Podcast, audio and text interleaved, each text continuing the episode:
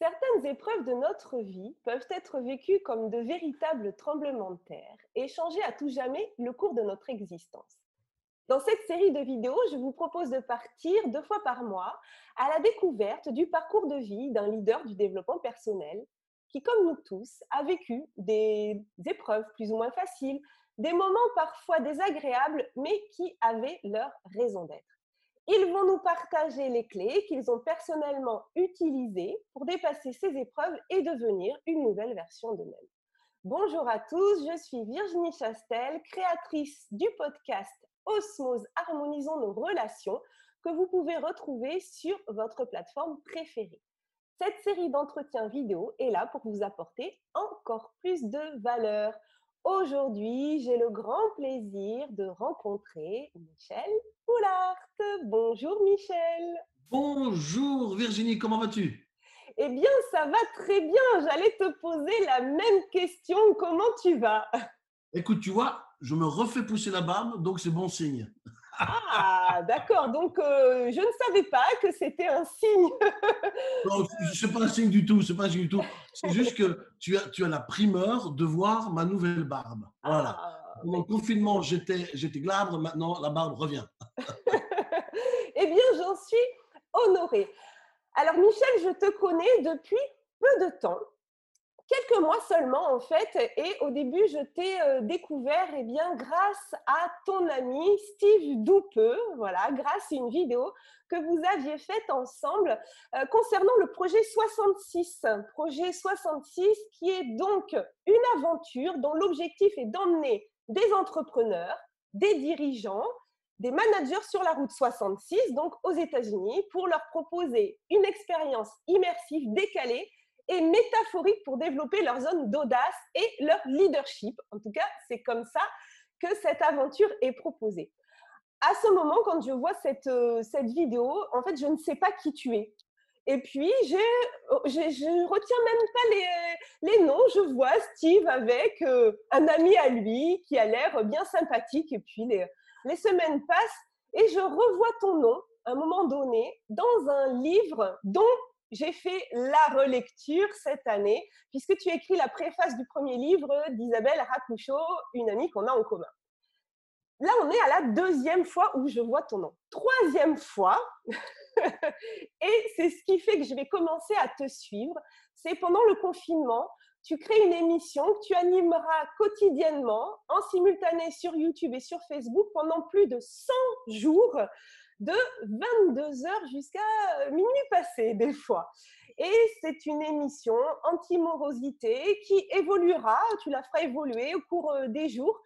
À la fin, elle s'appellera le Talk Talk Show, auquel eh bien, j'ai eu le grand plaisir de participer. Et j'ai même eu l'honneur d'être ta centième participante pour ta cinquantième émission. Et à ce moment-là, tu dis que c'est le plus beau jour de ta vie professionnelle.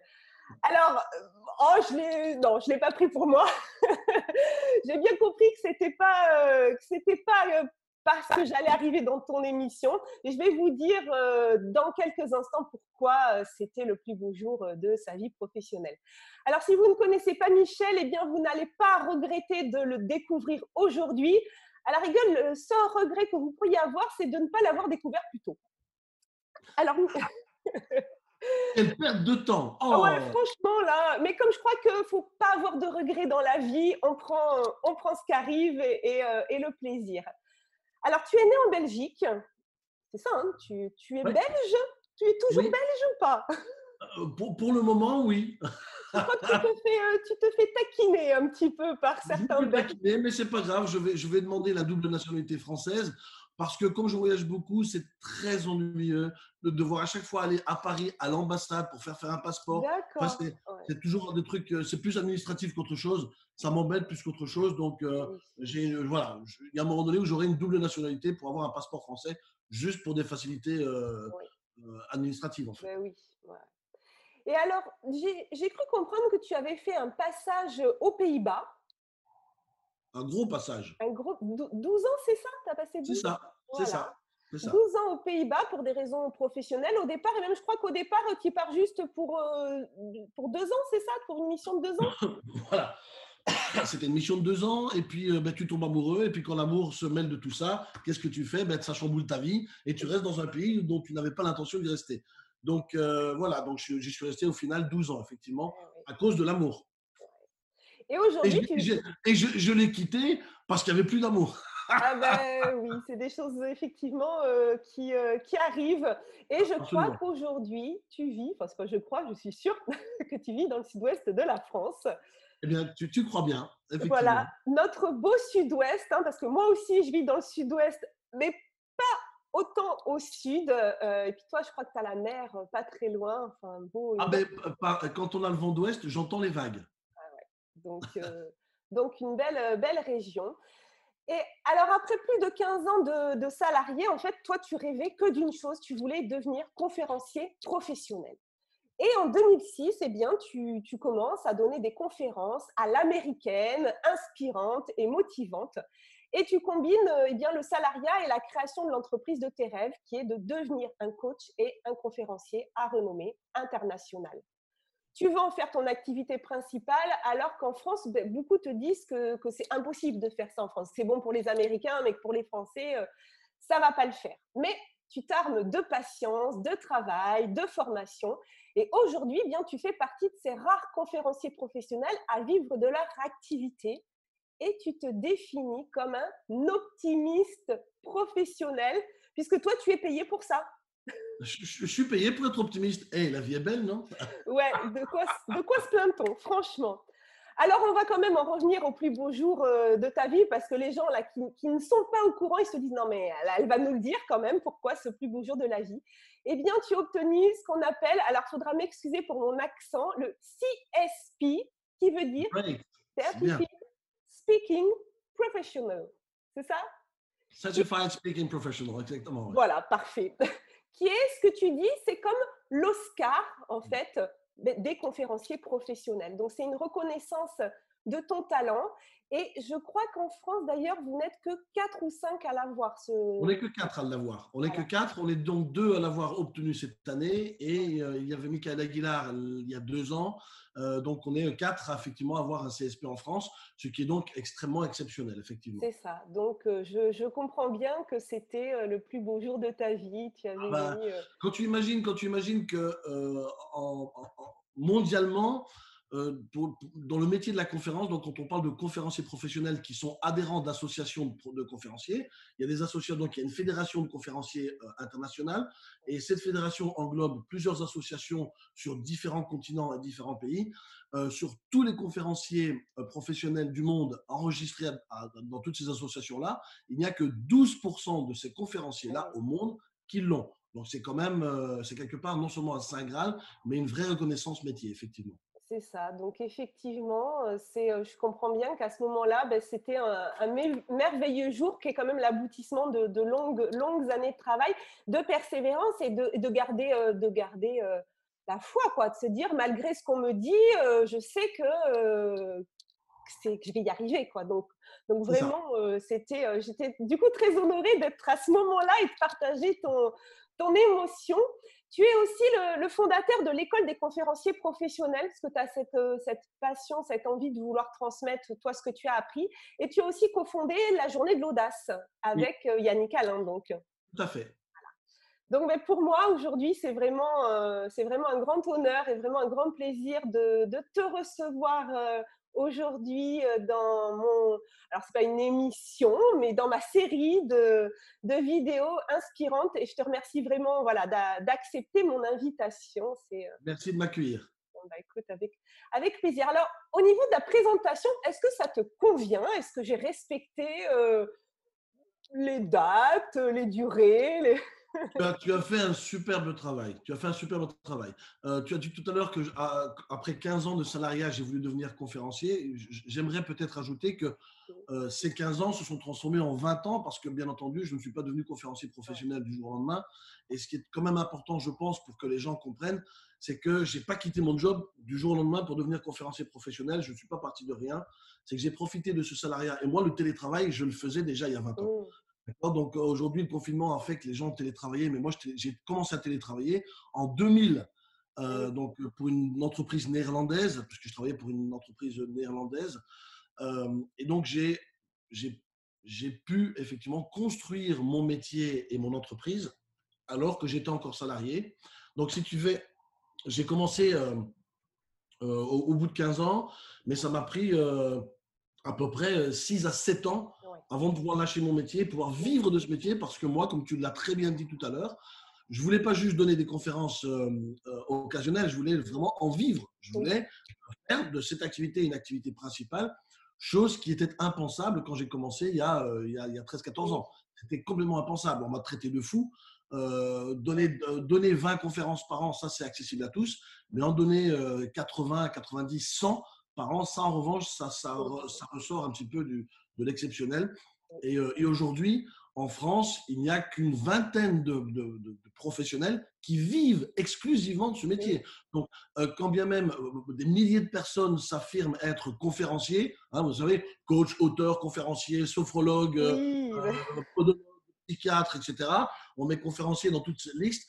bon, et beaucoup de gens ont fait une conférence dans leur vie, qui est souvent, souvent une, une, contraction de plus une formation qu'une conférence et se disent conférenciers professionnels, ça me fait un petit peu sourire, ça va beaucoup plus loin que ça, mais des conférenciers qui en vivent en France, il n'y en a qu'une vingtaine. Et ça montre, bah, déjà, ça montre un aspect, on va dire, de ta personnalité qui est quand même la persévérance et le fait de se dire, j'ai un rêve, euh, ça va pas se faire d'un claquement de doigts, ça va nécessiter euh, du travail, dépasser, euh, dépasser certaines épreuves. Et, moi, j'avais envie, si, euh, si, tu es d'accord, qu'on reparte un petit peu dans peut-être dans, ton passé, alors peut-être d'enfant, d'adolescent, je ne sais pas, ce que, tu seras, ce que tu auras envie de nous dire. Et quelles ont été les, épreuves que tu as pu vivre qui font que tu es l'homme que tu es aujourd'hui? Alors, il n'y a pas que les épreuves, il y a aussi les succès qui font qu'un homme ou une femme est ce qu'elle est aujourd'hui. Hein. On a parfois tendance à penser qu'aux épreuves, mais il y a aussi les bonnes choses. Euh, alors, tu veux que je te parle de mon enfance Alors, bon, tu as trois heures? Ah, mais écoute, euh, j'avais pas prévu. Mais en fait, euh, ce qu'il y a, c'est que tu vois aujourd'hui, puis tu te revendiques comme étant un optimiste professionnel, mais j'ai envie de te poser la question est-ce que quand tu es, est-ce que cet optimisme, tu l'as eu euh, en naissant Est-ce que tu as toujours été optimiste? Moi, ça, m'intéresse. je, je, crois que oui. oui. Je crois que oui, c'est toujours difficile à identifier. Et ça me permet de rebondir sur, sur une étude qui a été menée maintenant il y a, il y a, il y a, cinq ou six ans euh, par le, le, professeur Shali Tarrant, qui est une, une Anglaise qui, qui, vit aux États-Unis et qui est une, euh, qui, est une, euh, qui travaille dans les sciences cognitives. Et la question est répondue aussi avec, avec la génétique. La question ancestrale est est-ce que l'on est optimiste ou on le devient? Aujourd'hui, la science a répondu à cette question grâce à la, à la génétique. Aujourd'hui, on sait que tous les êtres humains, tous, sans exception, euh, sauf les psychopathes, les vrais psychopathes, c'est-à-dire les psychopathes qui ont, qui ont un déficit en neurones miroirs, euh, mais tous les, euh, tous, les, tous les êtres humains naissent avec le génome 5-HTT, qui est aussi appelé le gène du bonheur. Et comme nous naissons tous avec ce gène, nous avons tous en nous c'est inscrit en nous cette capacité à voir le, monde de façon positive. Euh, maintenant, bien entendu, pourquoi certaines personnes sont plutôt négatives, pessimistes que d'autres, c'est notre environnement, c'est notre éducation, c'est l'expérience de vie. Euh, mais ce que l'on sait aujourd'hui, c'est qu'on a tous la capacité à être optimiste. Donc, on est tous avec cette capacité à être optimiste. Maintenant, effectivement, un environnement familial peut faire que ça favorise l'optimisme. Euh, donc, moi, j'avais un environnement familial où, effectivement, on riait tout le temps et on, euh, où j'entendais régulièrement mes parents dire euh, peu importe, on trouvera une solution, on ne sait pas comment, on trouvera une solution. Et ça, ça commence par ça, l'optimisme c'est de se dire on ne sait pas comment, mais on trouvera une solution. Mmh. Ensuite, dans mon état d'esprit, j'étais toujours le, gamin qui avait toujours mille et une idées à la minute, euh, qui avait toujours des solutions. J'étais le confident de toutes les filles du, collège. Euh, c'était frustrant aussi, hein, parce que toutes les filles sont toutes les amies, étaient dans la friend zone, donc personne ne veut sortir avec toi. Donc, tu es celui qui connaît toutes les histoires de cœur de toutes les filles, mais toi, tu n'en as pas une. Donc c'est bien, c'est bien rageant. Euh, et puis j'ai toujours été très dynamique, très actif quand il y avait quelque chose à organiser, quand on organisait des soirées, ben, c'est moi qui organisais les soirées, euh, des booms, on appelait ça des booms à l'époque. Hein. Ça paraît tout bête, mais tu commences à organiser des booms avec des petites affichettes. Euh, donc très tôt, j'ai été et optimiste et leader dans, dans, dans tout ce que j'entreprends. En fait, j'ai souvent été le moteur de plein de choses à organiser. et, effectivement, j'ai fait aussi beaucoup de théâtre, donc ça, ça aussi, ça aide, etc. Donc j'ai eu une jeunesse très très riche en ce qui concerne développement de l'optimisme, développement du leadership et développement de, de la théâtralité. Et tu parlais de tes relations avec, avec les autres. Tu disais voilà, que tu, étais celui qui était capable d'organiser, donc, donc de fédérer. Et du coup, tes relations avec les autres étaient faciles en fait? Ça facilite le fait d'être comme ça? C'est plus sympa parce qu'on est. En fait, en fait j'ai toujours été comme ça, parfois même à la plus grande frustration de ma mère, c'est que j'étais un mec qui avait peur de rien ni de personne. Tu imagines bien que j'avais peur de personne, donc je disais bonjour à tout le monde, que ce soit adulte ou pas adulte, blanc, noir, jaune, j'étais toujours avec des gens, j'étais toujours au centre. Alors, j'ai toujours adoré être au centre de l'attention. Alors ça, c'était aussi pour, pour, pour, cacher aussi un profond mal-être. Hein. Comme beaucoup d'adolescents, je suis passé par cette phase où je me sentais mal dans ma peau, comme tout le monde. Euh, donc, euh, mais pour cacher mon, mon mal-être, j'étais extrêmement social. Je riais beaucoup. J'étais le clown de la classe. Je me souviens d'une période de ma scolarité où j'étais plus souvent dans le couloir que dans la classe euh, parce, que, parce que le prof n'en pouvait plus de, de mes pitreries. Tu vois C'est ça. C'est que c'est sympa un pitre dans la classe, mais cinq minutes, quoi. Parce que, bon. Voilà. Donc, il y, y, a une période où j'ai passé plus de temps dans le couloir que dans la classe. Et tu parles de, cette dualité, en fait, quand on est, euh, quand on est jeune, euh, adolescent, euh, ben, des fois ça peut continuer à l'âge adulte. Tu avais cette dualité avec d'un côté un certain mal-être, comme on a pu quasiment tous vivre, hein, je pense, quasiment tous les adolescents passent par, par cette phase-là. Et ce côté un peu, voilà, comme tu disais, clown, qui amusait, qui amusait la galerie. Est-ce que ça, à un moment donné, ça s'est réuni, c'est-à-dire que ce côté mal-être a disparu petit à petit ou, ou est-ce qu'il y a encore cette dualité en toi, en toi? Euh, J'espère qu'il y a une dualité parce que je pense qu'aucun aucun être humain ne peut être équilibré s'il n'a pas ses zones d'ombre, mais s'il n'est pas aussi en phase et en paix avec ses zones d'ombre. C'est-à-dire qu'aujourd'hui, mes zones d'ombre, je les assume complètement. Euh, on ne peut pas affirmer ne pas vouloir avoir de zone d'ombre. Ce, serait euh, déséquilibré, ça me ferait peur, moi, de fréquenter quelqu'un qui me dit qu'il n'en a pas. Ça me ferait vraiment peur. Donc, oui, bien sûr, j'ai toujours mes zones d'ombre, mais je, voilà, je les ai gérées. Aujourd'hui, j'ai 49 ans quand même, euh, mais ça m'a pris 30 ans. Oui, c'est ça. Ça m'a pris 30 ans avant de me rendre compte, euh, c'est ce qui a causé mon burn-out, c'est ce qui a fait aussi que j'ai quitté les Pays-Bas. C'est-à-dire que toute ma vie, comme beaucoup de gens, j'ai plutôt vécu dans le moule pour correspondre à un modèle sociétal, pour correspondre à ce que les gens attendaient de moi. Mmh. Euh, moi, j'étais souvent l'extraterrestre de service qu'on pointait du doigt, qu'on ne prenait pas toujours au sérieux. Et pareil, quand je travaillais, on ne me prenait pas toujours au sérieux parce que je rigolais tout le temps. Néanmoins, il y avait aussi un paradoxe, c'est qu'on ne me prenait pas au sérieux, mais c'était moi qui avais les meilleurs résultats de l'entreprise. C'est mmh. moi qui faisais le plus gros chiffre d'affaires, c'est moi qui avais le plus de clients. Euh, donc, quelque part, il y avait bien quelque chose qui fonctionnait. Ça suscite aussi la jalousie, ça dérange. Quelqu'un qui vient le lundi matin et qui a la pêche dès le lundi matin alors que la plupart des collaborateurs ont besoin de 10 cafés, ça dérange. Eh Donc, j'ai aussi appris à vivre avec ce regard de gens qui me regardent et euh, dont je sais que je dérange. Donc, ça aussi, c'est sympa. C'est qu'aujourd'hui, en fait, je m'en fous du regard des autres, je sais que je dérange. Et ça m'amuse aujourd'hui, en fait. Donc, euh, mais c'est ce qui fait aussi que, euh, que je fais ce métier. Tu ne peux pas faire ce métier sans, sans vouloir déranger les uns et les autres, mais gentiment, avec bienveillance. Hein. Et voilà donc j'ai appris à vivre avec ça. Donc pour répondre à ta question, euh, ça m'a pris 30 ans pour apprivoiser tout ça. Ça m'a pris 30 ans pour comprendre que euh, j'avais ma propre personnalité et que je devais sortir de, ces modèles sociétaux pour enfin devenir moi-même. C'est ce qui a causé une rupture dans ma vie. C'est mon burn-out, ça a été une vraie révélation. J'ai tout plaqué. Euh, j'ai déménagé dans le sud-ouest de la France pour recommencer à zéro dans une région où je ne connaissais personne, avec une promesse, une seule, c'est maintenant que tu prends ta vie en main, que tu, as le courage de tout plaquer, parce qu'il en faut du courage, euh, eh bien, je me suis fait la promesse d'être moi-même et de me trouver des amis qui vont m'aimer pour ce que je suis réellement et pas pour ce qu'ils attendent de moi.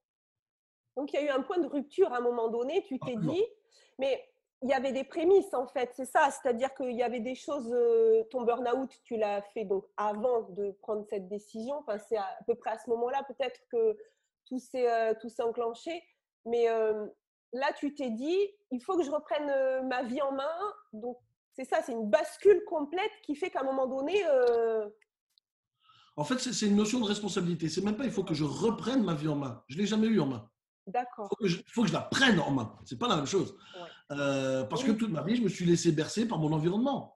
Voilà. Euh, et puis, avec ce désir de plaire, avec euh, la peur de l'abandon, comme beaucoup de monde, hein, euh, moi aussi j'ai eu mes blessures, donc je voulais plaire, je voulais que les gens m'aiment. Et donc, quand tu veux que les gens t'aiment, ben, tu ne dis jamais non, donc tu fais toujours tout, donc tu as mis un projet. Donc voilà, tu vois, je suis pareil que tout le monde en fait. et à un moment donné, tu te dis non, mais c'est pas possible, c'est plus possible. tu vis pour tout le monde, et une fois que tu as besoin de quelqu'un, il n'y a plus personne. Eh et, tu te retrouves livré à toi-même dans une, dans une chambre en dessous d'un grenier, chez les amis parce que tu as quitté, le, as quitté, ta, as quitté ta femme, euh, et tu n'as rien du tout, tu te rends compte qu'il n'y a plus rien qui te plaît, tu dis, attends, attends, il y a un truc qui merde là, j'aime la vie, il y a un truc qui ne va pas là. Voilà, et je me suis, je me suis auto-coaché tout seul en fait, avec euh, une prise de conscience euh, vraiment individuelle. Et j'ai pris le taureau par les cornes et je me suis dit, alors, si tu veux vraiment vivre heureux, tu prends ta vie en main, tu prends des décisions, tu fonces, ça va piquer pour le moment, mais après, tout dépendra de toi. Et c'est à partir de là que ma vie a changé. Donc il y a cette, cette, euh, ce mindset quand même, euh, enfin, c'est hyper important à un moment donné de, de se dire là, je suis responsable et c'est pas les autres qui vont faire pour moi. C'est ça. Ça dépend pas des autres parce qu'on a souvent, enfin, quand je dis on a souvent tendance, c'est-à-dire que beaucoup de gens, et mais ça nous arrive, peut-être ça t'arrive encore, je ne sais pas, de, de rejeter la faute sur l'autre. Après, le tout, c'est est-ce qu'on est capable très rapidement de se dire attends, euh, là, de toute façon, euh, c'est pas l'autre qui va changer ma vie. C'est moi qui vais devoir, euh, qui vais devoir agir. C'est un réflexe que tout le monde a, c'est de rejeter la faute sur l'autre ou sur les événements. C'est pas ma faute, c'est la faute au gouvernement, c'est la faute au Covid, c'est la faute à mon patron, c'est la faute à mes collègues. C'est très très facile. Alors c'est possible que ce soit la faute à, d'accord?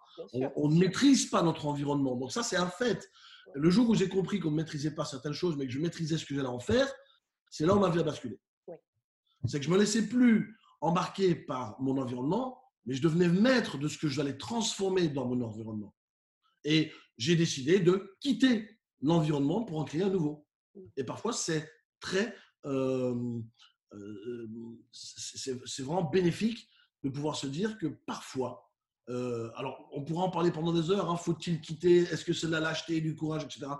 Dans certains cas, il est bon de vraiment changer d'environnement parce que les environnements sont devenus trop toxiques pour que tu puisses t'épanouir, tout simplement.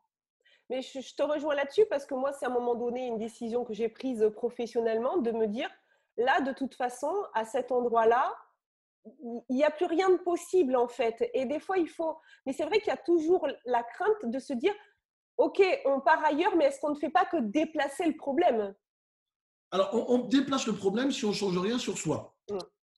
Ah, moi, j'ai connu des gens, j'ai connu une famille, j'en ai connu une, c'est un truc de fou. C'est des gens qui déménageaient au moins une fois par an. Ah parce qu'ils avaient systématiquement des emmerdes avec leurs voisins. Et jamais ils se sont demandé si les problèmes, ce n'était pas eux, en fait. Oui, parce que le point commun, quand même, à chaque fois, c'est Vous avez envisagé que les emmerdes, c'est peut-être vous qui les causiez, parce qu'à un moment donné, euh, voilà, en plus, je, connaissais très bien cette famille, et effectivement, c'était une famille à emmerde. Et c'était des emmerdeurs eux-mêmes. Donc, euh, est-ce qu'ils ont entendu du coup ce que tu leur as dit ou est-ce qu'ils ont dit oh, lui aussi il nous emmerde? Voilà, lui aussi il nous emmerde et ils m'ont banni de leur, de, leur carnet d'adresse. Voilà, bon, voilà, il y a des gens comme ça qui, euh, qui refusent et qui sont complètement dans le déni. C'est jamais leur faute.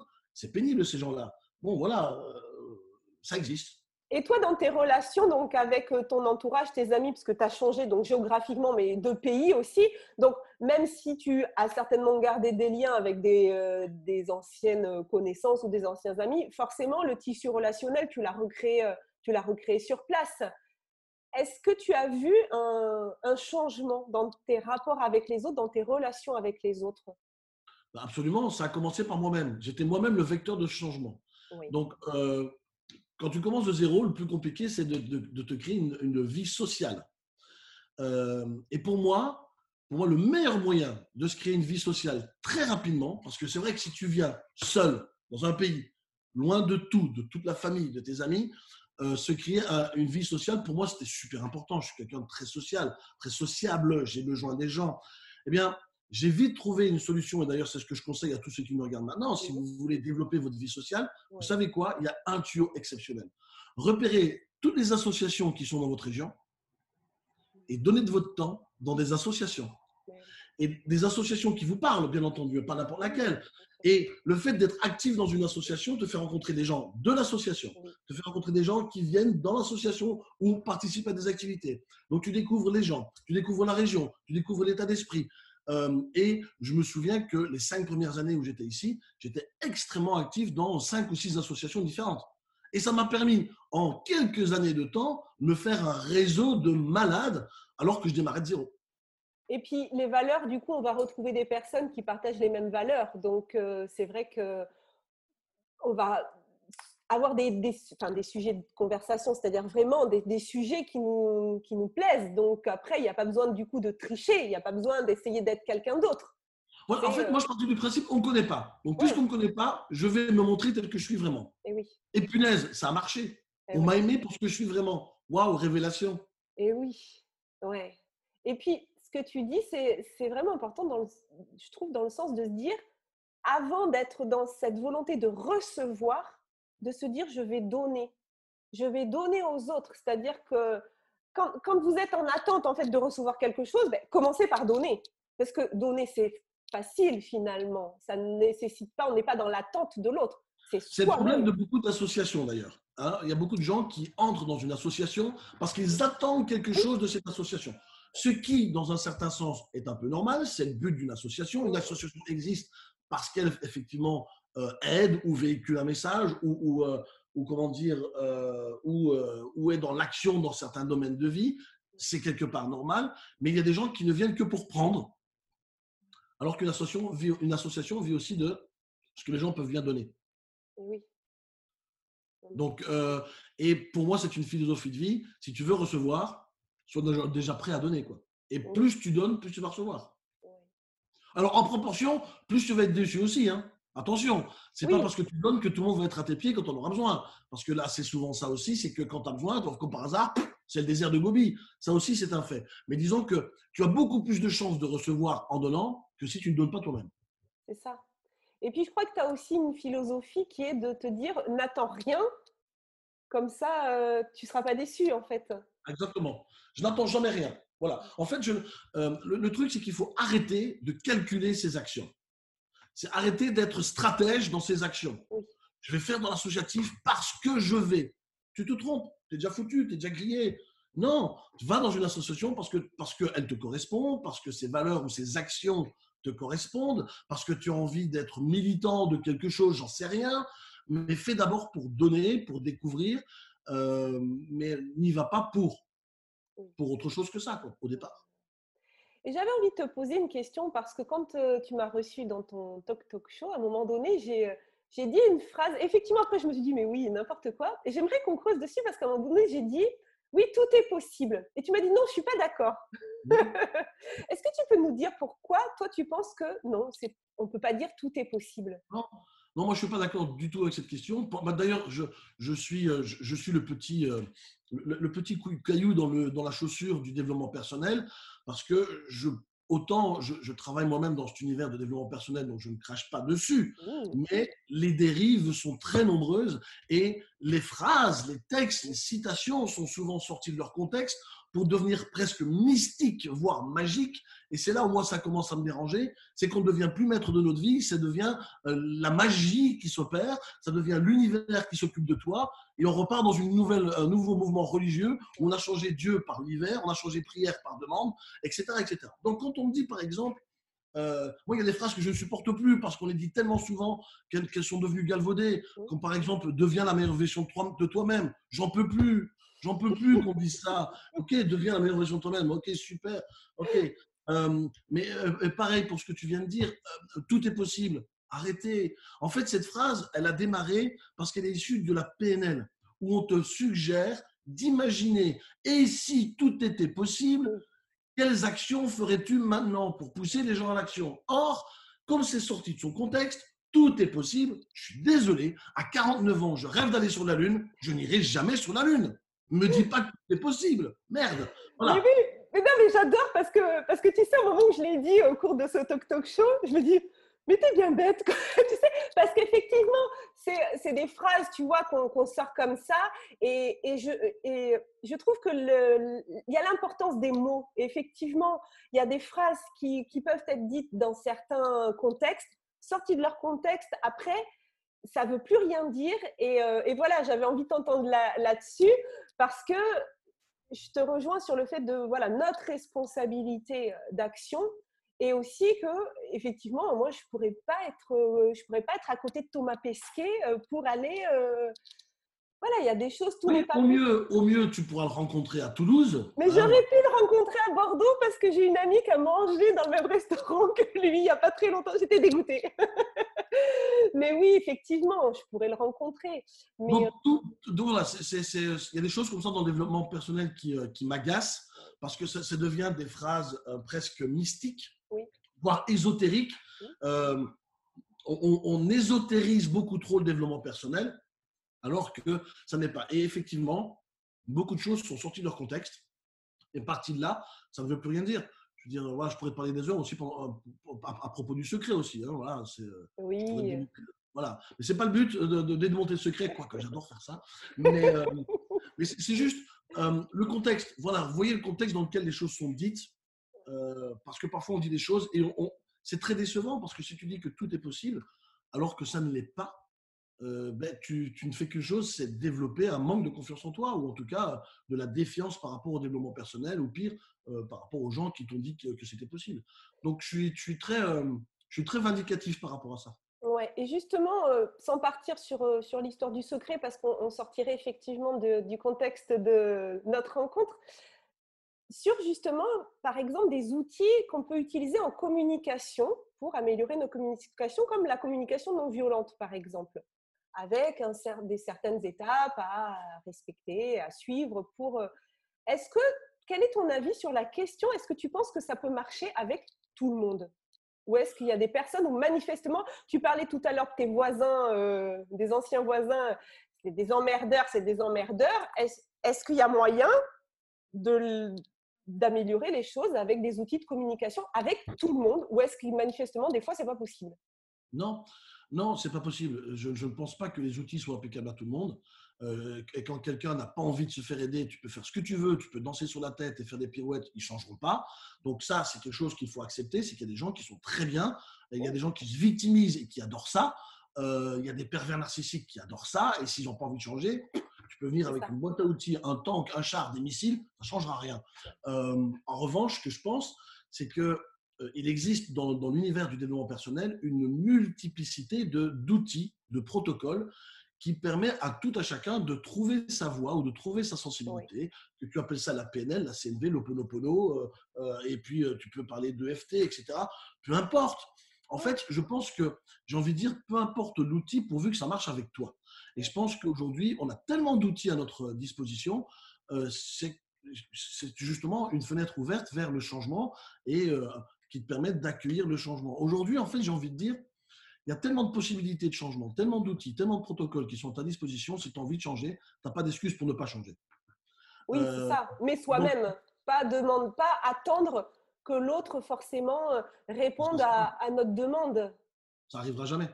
Personne, personne, ne va, ne, personne ne va le faire pour toi. Personne. Et puis personne ne peut de toute façon. Oui, oui, oui c'est ça. Parfois, parfois, on peut se tromper dans une relation, dans une relation amoureuse. Parfois, on peut faire l'erreur d'aimer l'autre et on se dit je vais l'aider à. la relation commence déjà sur une mauvaise base. Désolé, ça ne ça, ça marche pas. On ne rentre pas dans une relation amoureuse pour aider l'autre. Ça marche pas. C'est pas possible ben, sinon, effectivement, il va y avoir à un moment donné un, déséquilibre euh, qui, euh, qui, peut être effectivement préjudiciable, préjudiciable pour les deux. Et, sur les différents outils, je te rejoins sur le fait que je, je vois trop de gens en fait qui ont soi-disant l'outil magique pour améliorer leur communication et qui ne vont euh, ben, vivre que à travers, à travers cet outil en te disant c'est l'outil merveilleux qui te permet. Et ça, ça, et ça c'est quelque chose qui me dérange aussi, c'est que justement, euh, l'homme, l'être humain est tellement complexe que tu ne peux pas le réduire à un outil. Et, euh, et c'est pour ça que je pense que l'équilibre, c'est aussi à, pouvoir identifier que hein, si un outil ne fonctionne pas, en fait, il ne faut pas être esclave de son outil. C'est ça. Euh, et, et, je pense que beaucoup de praticiens sont esclaves de leurs outils et ça les rend aveugles. En fait, tu sais quoi? Le meilleur outil qui existe, quand j'ai fait mon master en coaching, je suis tombé dans le même piège. C'est-à-dire que, et beaucoup de gens qui nous écoutent, peut-être toi aussi, euh, Virginie, tu vas reconnaître ça, fort de mon master en coaching, tu viens, tu fais tes premiers coachings, et en fait, tu réfléchis à tous les outils que tu peux utiliser. Je vais lui donner ça, je vais faire ça. Et en fait, tu ne te rends pas compte que tu n'es déjà même plus en train d'écouter. Eh oui. Tu es tellement en train de réfléchir de ah, ah je vais venir avec un marteau, je vais venir avec un tournevis, je vais avec un Mais en fait, c'est même pas ça le problème. Et tu n'as pas écouté, tu es à côté de la plaque. Je vais te dire, moi, le meilleur outil qui existe. Le meilleur outil qui existe par-dessus tous, et ça c'est un outil universel, c'est de sincèrement t'intéresser à l'autre, l'écouter pour le comprendre. Commence par cet outil-là, et en fait, tu n'as plus besoin d'autres outils. En fait. Ça commence déjà par ça. Parce que les outils que tu maîtrises, ils vont venir tout seuls. Tu n'as même plus besoin de dire que c'est un outil. Ils sont en toi. Tu les as intégrés. Tu n'as même pas besoin de dire que c'est l'hypnose. Tu n'as même pas besoin de dire que c'est euh, la PNL. Tu n'as même plus besoin de dire que c'est la CNV. Le plus bel outil qu'un être humain ou un professionnel peut avoir, c'est de réellement s'intéresser à l'autre et de l'écouter pour réellement l'entendre. Ça, ça commence par ça, à mes yeux. Et, ce que tu dis, ça résonne vraiment en moi? Parce que moi, je, ne suis pas coach. Je n'ai pas de certificat. Alors, je ne propose pas de coaching. Hein. Je, suis professeur des écoles. J'ai enseigné pendant 15 ans. Tu vois, je suis en processus euh, de, de reconversion euh, professionnelle. Et je disais tout à l'heure en introduction que j'étais créatrice du podcast euh, Osmose, qui au moment où cette interview va être diffusée, le podcast aura déjà commencé sa diffusion. J'ai réalisé une trentaine d'interviews. Et sans être coach, en fait, j'ai été euh, stupéfaite de la puissance en fait de ces interviews parce que j'ai eu un retour, mais j'en étais extrêmement émue des personnes qui venaient me dire ce que, ce que je leur avais apporté alors que je n'imaginais pas leur avoir apporté quoi que ce soit. Je pensais plutôt que c'était moi qui allais euh, recevoir. enfin, voilà, je pensais pas. Euh, et qui m'ont dit, mais par ton écoute, j'ai pu dire des choses que je n'avais dites à personne et ça m'a permis de voir le chemin parcouru. Et été euh, scotchée parce qu'en fait, ce que tu dis, c'est-à-dire, j'ai pas cherché à utiliser des outils parce que c'était pas l'objectif d'utiliser des outils. Et il y a eu cet échange, voilà, merveilleux. Et c'est là où je me suis dit, moi qui étais tout le temps dans la recherche, tu vois, de se dire il faudra que je fasse une certification, il faudra. Mais pour l'instant, je me dis c'est pas la prochaine étape. L'étape d'abord, c'est voilà d'écouter et de de se mettre au service euh, au service des autres. Et c'est ce que j'essaye de faire par par ces interviews, de me dire moi, j'apprends tellement de, de, ces moments de, de partage que j'ai envie, eh bien que le plus de monde soit, soit au courant. Et les, et les, choses que tu nous as partagées aujourd'hui, vraiment, elles, me touchent énormément parce que, euh, déjà, parce que j'ai été très touchée par, euh, par ta personne, ta personnalité que j'ai appris à, te découvrir. Et, euh, et, ce côté, voilà, optimiste et en même temps réaliste, quoi. C'est-à-dire qu'on n'est pas dans de l'optimisme utopiste ou je ne sais pas comment on pourrait dire. On appelle ça de l'optimisme BA. Ah ben voilà, donc on n'est pas dans l'optimisme BA. on est dans. C'est ce fameux optimisme contemplatif où tu dis que demain tout ira mieux, mais tu changes rien dans ta propre vie. Voilà, où tout est possible et j'ai rien à faire. Euh, voilà. Donc, c'est de remettre de la responsabilité euh, dans nos actions et se rendre compte qu'on est, euh, on est quand même voilà, à la source des, des, choses qui se passent dans notre vie, même si on n'est pas responsable de notre environnement. Écoute, on arrive vers la fin de, de l'interview. Est-ce que tu... Ah, déjà, ah. Est-ce que tu aurais euh, un, dernier mot à partager aux gens, euh, que, voilà, que tu aurais envie de leur dire par rapport à, à tout ce qu'on s'est dit ben oui, parce que si, si, nos auditeurs veulent avoir de la chance dans leur vie, s'ils veulent réussir leur projet, je leur suggère d'échouer souvent. Je crois qu'il y a une conférence, non, que tu... Euh? Oui, oui, oui, oui, tout à fait. Euh, pour réussir, oser échouer. Hein. Pour réussir, oser échouer. C'est la conférence qui s'appelle comme ça. Euh, en fait, si tu échoues, ça veut dire que tu as fait une tentative. Si tu échoues souvent, ça veut dire que tu as fait beaucoup de tentatives. Et après chaque échec, tu, modifies un paramètre qui fait que tu vas réussir. En fait, le point commun entre les gens qui réussissent plus que la moyenne sont les gens qui tentent et qui, se trompent plus souvent que les autres. Et il faut vraiment changer son regard et sa, sa relation avec l'échec et, de vous dire que l'échec fait partie du succès. Donc, échouez souvent si vous voulez souvent réussir. En proportion, alors tout ne va pas réussir, d'accord? Il y aura des choses qui, tomberont à l'eau, euh, mais ces choses qui tomberont à l'eau, euh, à l'eau deviendront des leçons pour des projets suivants. Oui, c'est ça. Euh, mais proportionnellement, si tu veux réussir beaucoup de choses, eh ben, échoue encore plus souvent que ça. Oui, échouer et puis moi je le vois dans mon parcours aussi, c'est d'accepter les feedbacks, ce que les autres peuvent nous dire et de ne pas le prendre comme un jugement. Parce que des fois, c'est vrai qu'on peut se sentir jugé par les autres, mais de se dire Ah, mais quelle chance Cette personne, elle me dit ça, elle me donne la chance, la possibilité de pouvoir modifier, comme tu disais, un paramètre. Et ça, c'est. Euh, c'est aussi très important. Merci beaucoup, Michel. Merci à toi, Virginie. Si vous avez aimé cette entrevue, eh bien n'hésitez pas à cliquer sur le pouce. Moi, je vais cliquer. Moi, je vais cliquer. J'ai aimé. Ah oui, puis je sais que tu suis ma chaîne YouTube, donc euh, donc voilà, je sais, euh, voilà, c'est un grand plaisir. Tu m'as. D'ailleurs, en parlant de feedback, il faut quand même que je vous dise tous que le jour où je suis passée dans, je reviens sur dans le Talk Talk Show de Michel, en direct, il est allé voir ma chaîne YouTube. Il m'a dit, au fait, là, il faudrait que tu cadres un petit peu différemment, que tu te mettes soit un tir à gauche, un tir à droite, tu montes un peu, tu. Et dès la vidéo suivante, j'ai écouté ses conseils. Michel est venu, voilà, commenter ma vidéo en super le cadrage. Et je lui dis, tu sais, à chaque fois, je pense à toi. donc, euh, donc voilà, merci pour, euh, pour Bravo à toi. Ouais. Si vous trouvez que cette vidéo peut apporter de la valeur à une personne de votre entourage, n'hésitez pas à la partager ou même à lui envoyer directement. Sentez-vous libre de partager ces entrevues. Et si vous voulez encore plus de contenu inspirant, on se retrouve sur mon site virginiechastel.com je vous souhaite une très belle fin de journée à tous. Surtout, prenez soin de vous. Très belle journée à toi, Michel. À très bientôt et prends soin de toi aussi. Au revoir. Au revoir, merci.